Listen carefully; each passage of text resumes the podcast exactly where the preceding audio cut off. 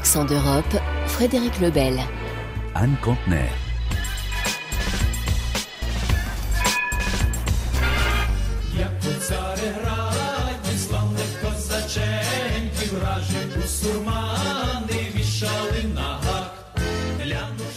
Bienvenue sur Accent d'Europe. Aider l'Ukraine à se reconstruire alors même que le pays est encore en guerre, assurer sa stabilité financière pour mieux conduire sa modernisation et préparer sa future adhésion à l'UE, c'est tout ce qui se joue derrière les 50 milliards d'euros d'aide européenne. Très concrètement, sur le terrain, des acteurs, des ONG se saisissent déjà de cette question. C'est le cas en Pologne où une association récupère de vieilles fenêtres pour aller les réinstaller en Ukraine sur des bâtiments bombardés. Une mission essentielle en plein hiver. Reportage à Varsovie d'Adrien Sarla. Il va falloir déplacer celle-là pour que le transpalette puisse passer. On peut les mettre là. Ok. Empilées ou adossées les unes aux autres, carrées ou rectangulaires, des centaines de fenêtres et leurs cadres de PVC jonchent le sol gelé ce matin. Petro et Zochia les empilent sur des transpalettes pour les charger dans le camion, direction le sud de l'Ukraine. Elles devraient démarrer d'ici une heure. Elles arriveront à la frontière ce soir et à Kiev demain soir ou dans deux jours. Puis de Kiev, elles sont déchargées pour être transportées vers Kherson. Ensuite, notre chauffeur reviendra, on chargera le reste. Depuis le début de la guerre, ils ont envoyé plus de 1600 fenêtres à leurs voisins ukrainiens. Il faut que tu tires. Oui, je sais, mais elle est bloquée. Un travail qui n'est pas de tout repos. On emballe ces fenêtres comme ça depuis deux ans et c'est vraiment physique, c'est vraiment une performance sportive. Moi, je me suis même cassé le poignet sur les premiers mois tellement c'était lourd. Ce projet un peu fou, les deux amis l'ont monté en juillet 2022. Lui architecte et elle spécialiste des questions de logement, ils ont souhaité mettre leurs compétences à contribution pour aider les Ukrainiens qui vivent encore sur place tandis que l'aide du gouvernement polonais, elle, se cantonnait surtout au domaine militaire. On s'est dit que la première chose qui est détruite et qui est difficile à remplacer, ce sont les fenêtres, car elles se brisent instantanément lors des attaques de missiles. La majorité du verre en Ukraine était importé de Russie ou de Biélorussie avant la guerre, et évidemment, tout ça, c'est fini. En Ukraine, il n'y a pas de production de verre pour les fenêtres, alors que la Pologne se trouve être le plus gros exportateur de fenêtres de l'Union européenne. Alors on s'est dit, s'il manque de fenêtres là-bas et qu'au contraire on en a plein ici, il faut faire le lien entre les deux. Petro, lui, est originaire de Lugansk, mais il vit en Pologne depuis plus de 9 ans. Il se sent directement touché par la situation et c'est les difficultés auxquelles sont confrontés ses compatriotes. On a besoin de fenêtres l'été autant que l'hiver. Mais les hivers en Ukraine, c'est un cauchemar. Il fait tellement froid. Je me souviens dans mon enfance, à l'est de l'Ukraine, il faisait parfois moins 20 degrés. Donc le besoin de fenêtres est vraiment énorme. Et puis je vois bien que les stocks s'écoulent très rapidement. Et même si la guerre s'arrête demain, les besoins pour la reconstruction s'étaleront sur les 5 ou 10 prochaines années. Un projet de long terme qui s'inscrit aussi dans une démarche éco-responsable. Aucune de ces fenêtres n'est neuve, beaucoup pourraient être détruites lors de travaux de démolition. Une fois arrivées en Ukraine, les ONG locales prendront le relais et leur offriront une seconde vie en les distribuant à ceux qui en ont besoin.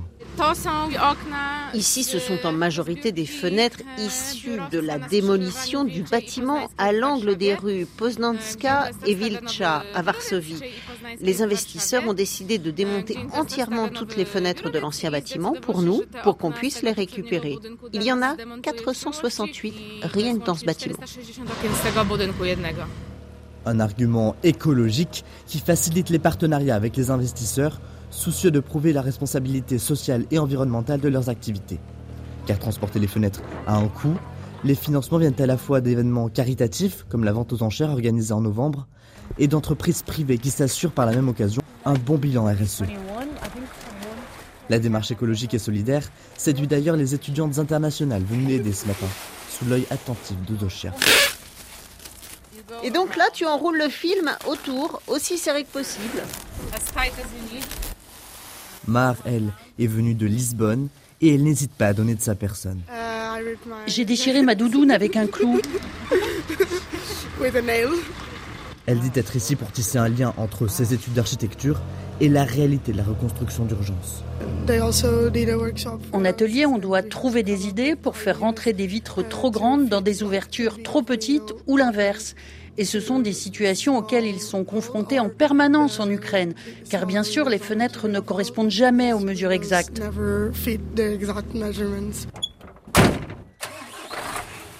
Après deux heures de travail, le camion s'élance enfin. Prochaine livraison, fin février. Cela fera deux ans que les premières fenêtres ont volé en éclats. Are you all gangsters? No, we are Russians.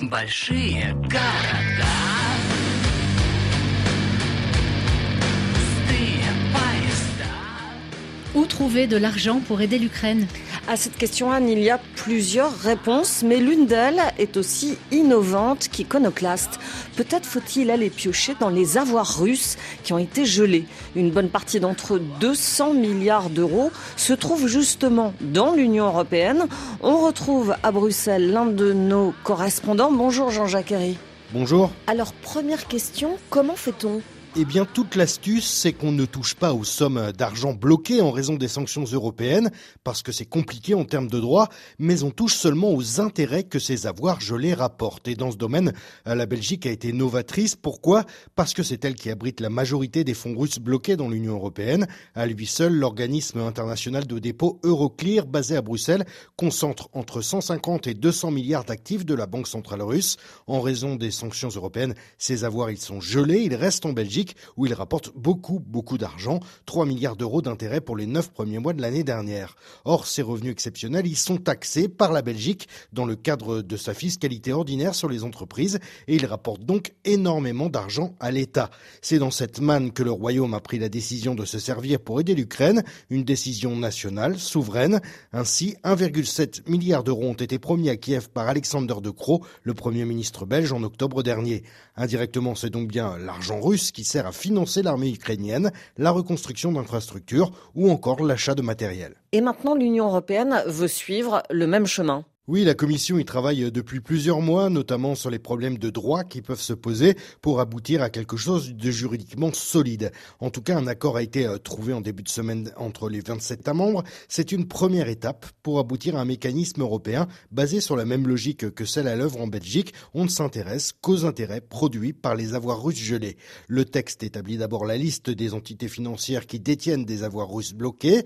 Ces établissements auront maintenant l'obligation de séparer ces intérêts exceptionnels produits par les sommes russes gelées des autres revenus et ils devront les placer sur un compte spécifique.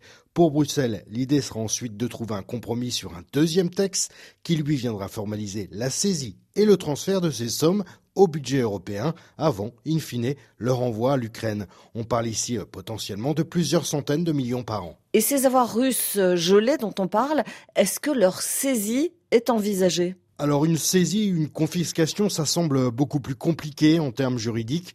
C'est ce qu'explique Frédéric Dopagne. Il est professeur de droit international à l'université de Louvain. En droit international, ça me semble plus difficilement justifiable parce que quand il s'agit des avoirs de l'État ou de la Banque centrale russe, ces avoirs-là, ils sont protégés par d'autres règles de droit international et plus spécifiquement l'immunité d'exécution c'est le fait que les avoirs d'un État étranger ne peuvent pas être soumis à des mesures de contrainte que ce soit des saisies dans le cadre d'une procédure judiciaire, que ce soit, a fortiori, des mesures de confiscation. La réflexion se poursuit néanmoins à Bruxelles sur une éventuelle saisie des avoirs gelés et en parallèle au sein du G7, toujours dans ce contexte où l'on peine à trouver de l'argent pour l'Ukraine.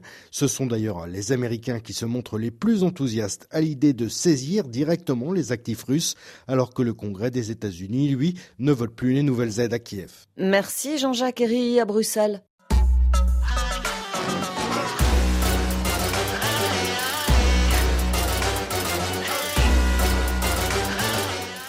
Et derrière ce sommet européen se profile toujours l'ombre de Viktor Orban dont le vote a été crucial. Oui, le Premier ministre hongrois est mis en demeure par l'UE pour respecter l'état de droit, qu'il s'agisse de l'indépendance de la justice, des droits LGBT, du droit d'asile ou encore de la liberté académique. C'est pourquoi 20 milliards d'aides européennes ont jusqu'à maintenant été bloqués. Pour obtenir ces fonds, le chef du gouvernement qui revendique sa proximité avec Moscou n'a jamais hésité à faire du chantage sur son vote. Mais c'est à double tranchant car les aides européennes sont cruciales pour la croissance du pays. 20 milliards d'aides, c'est 12% du PIB. Reportage au sud du pays, dans la région de Szeged, signé Florence Labruyère.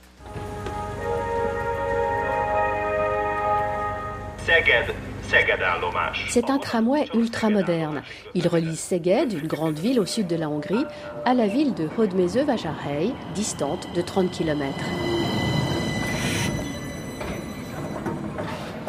Inauguré en 2021, ce tramway bleu et jaune a coûté près de 200 millions d'euros. Dès qu'il sort de la ville, il fait du 100 km/h comme un train. D'ailleurs, on l'appelle le tram-train. En 40 minutes de trajet, on arrive à Hódmezővásárhely.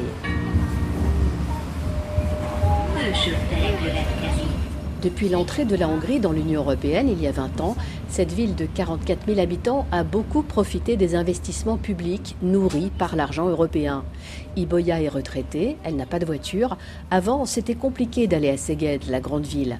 Aujourd'hui, Iboya se déplace facilement grâce au nouveau tramway. C'est drôlement bien pour les écoliers et pour tout le monde.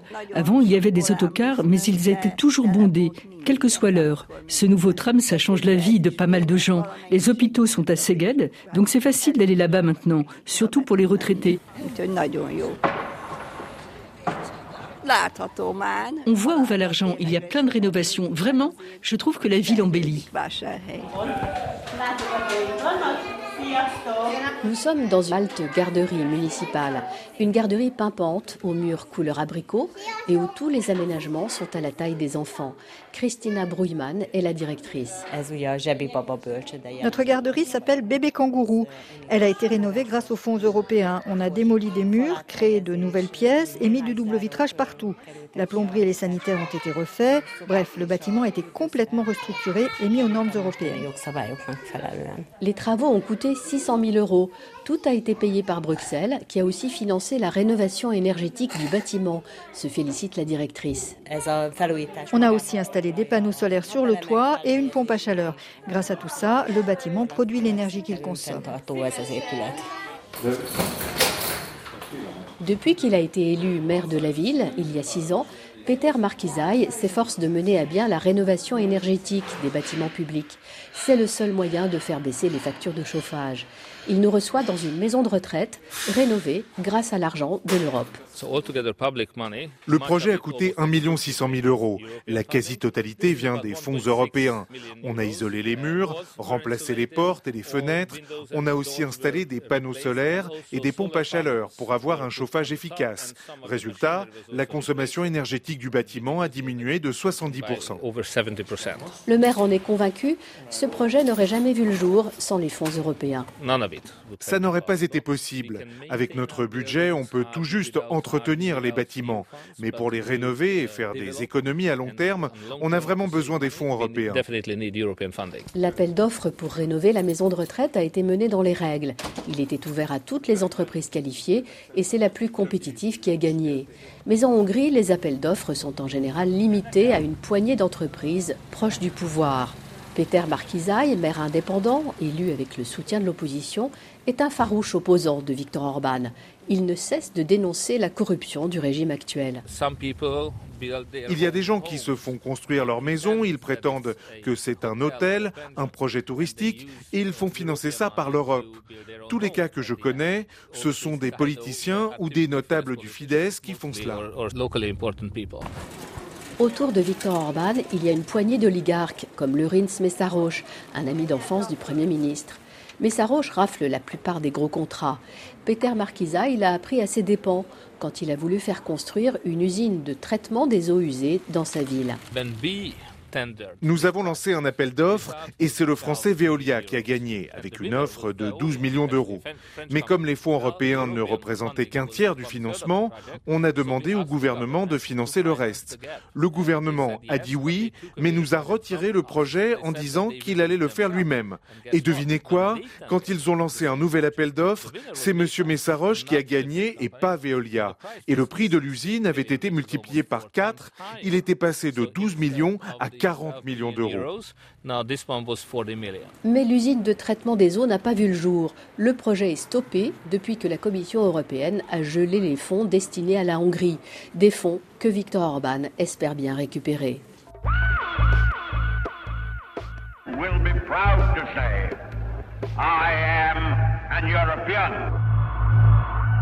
Et en marge du sommet européen, la colère des agriculteurs qui se sont déplacés en masse à Bruxelles dans leur ligne de mire toujours ce texte européen, le pacte vert.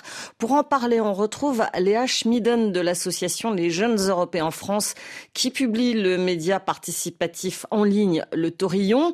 Alors que plusieurs aspects du Green Deal vont sans doute être détricotés, on fait un rapide rappel des textes. Le Green Deal prévoit une neutralité carbone pour le continent en 2050 et pour cela, un véritable marathon législatif a commencé avec des dizaines de textes dont certains très emblématiques, Léa. Tout à fait, euh, donc notamment celui sur la révolution des marchés automobiles, qui prévoit donc que plus aucune voiture thermique sera construite sur le sol européen en 2035. Le marché des voitures neuves donc passerait au tout électrique. À noter que cela concerne quand même que le neuf, donc le marché d'occasion ce serait toujours ouvert aux voitures thermiques. L'UE prévoit aussi donc de créer une taxe carbone aux frontières et elle compte bah, mettre des objectifs plus ambitieux euh, sur l'utilisation des énergies renouvelables. Et dans ce Green Deal, il y a un volet agroalimentaire qui s'appelle de la ferme à la fourchette et qui, lui, suscite pas mal d'opposition, notamment dans le monde agricole. Oui, alors le pacte vert en fait comporte euh, différentes mesures relatives à l'agriculture, puisque celle-ci est quand même le cinquième secteur le plus émetteur de gaz à effet de serre en Europe, avec 11,4% des émissions.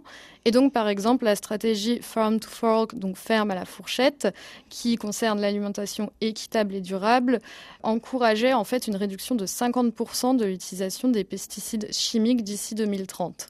Seulement voilà, ça convient pas à tous les secteurs, notamment le monde agricole, qui déplorent donc des normes européennes trop strictes et trop techniques euh, pour la réalité de terrain. L'objectif a donc été abandonné et les États euh, se montrent notamment euh, parfois réticents au sein de la mise en œuvre du Green Deal. En témoigne donc en novembre la réautorisation par la Commission pour 10 années de l'utilisation du très contesté glyphosate, qui est un pesticide donc classé comme cancérigène probable par plusieurs organisations scientifiques, et cela donc au détriment de l'objectif de réduction euh, des 50% d'ici 2030. Autre texte qui a été euh, très écorné l'été dernier, c'est celui sur la restauration de la nature. Cette loi, à la base, prévoyait de restaurer 30% des surfaces en Europe. Et à la suite des négociations du Parlement européen, elle est passée à 20%, ce qui fait l'objet de discorde et elle devrait être donc votée dans quelques mois. Et puis il reste euh, la politique agricole commune, tout ce système d'aide aux agriculteurs qui a été entièrement réformé en janvier 2023 et qui, euh, lui, est également sous le feu des critiques. Oui, la PAC, qui est une politique d'aide financière européenne faite pour soutenir les agriculteurs, elle existe depuis 1962, mais elle est critiquée. Euh, et donc, sa réforme en 2023 euh, consistait justement à prendre en compte les ambitions du pacte vert. Donc, en plus, en fait, de l'instauration des mesures environnementales, là, c'est vraiment la conditionnalité de la PAC même qui a été repensée. Donc, désormais, par exemple, un agriculteur doit obligatoirement disposer de 4% ou 3% dans certains cas de ces terres en jachère ou en infrastructure agroécologique, comme par exemple des haies, des arbres alignés ou des bosquets, pour pouvoir prétendre aux aides. Et donc, par ailleurs, il y a également l'interdiction de couper les arbres et haies pendant les périodes de nidification, ce qui aussi rend le processus plus strict des mesures donc qui avaient été suspendues, mais désormais, depuis janvier, c'est devenu obligatoire. Donc finalement, la PAC, dans sa globalité, est critiquée par les agriculteurs parce que ça induirait trop de complexification dans les démarches administratives pour obtenir justement ces aides qui leur sont vitales. Merci Léa Schmidan. Accent d'Europe était réalisé par Françoise Grelot. Retrouvez-nous sur notre site, sur les réseaux sociaux et sur notre application Pure Radio. À bientôt.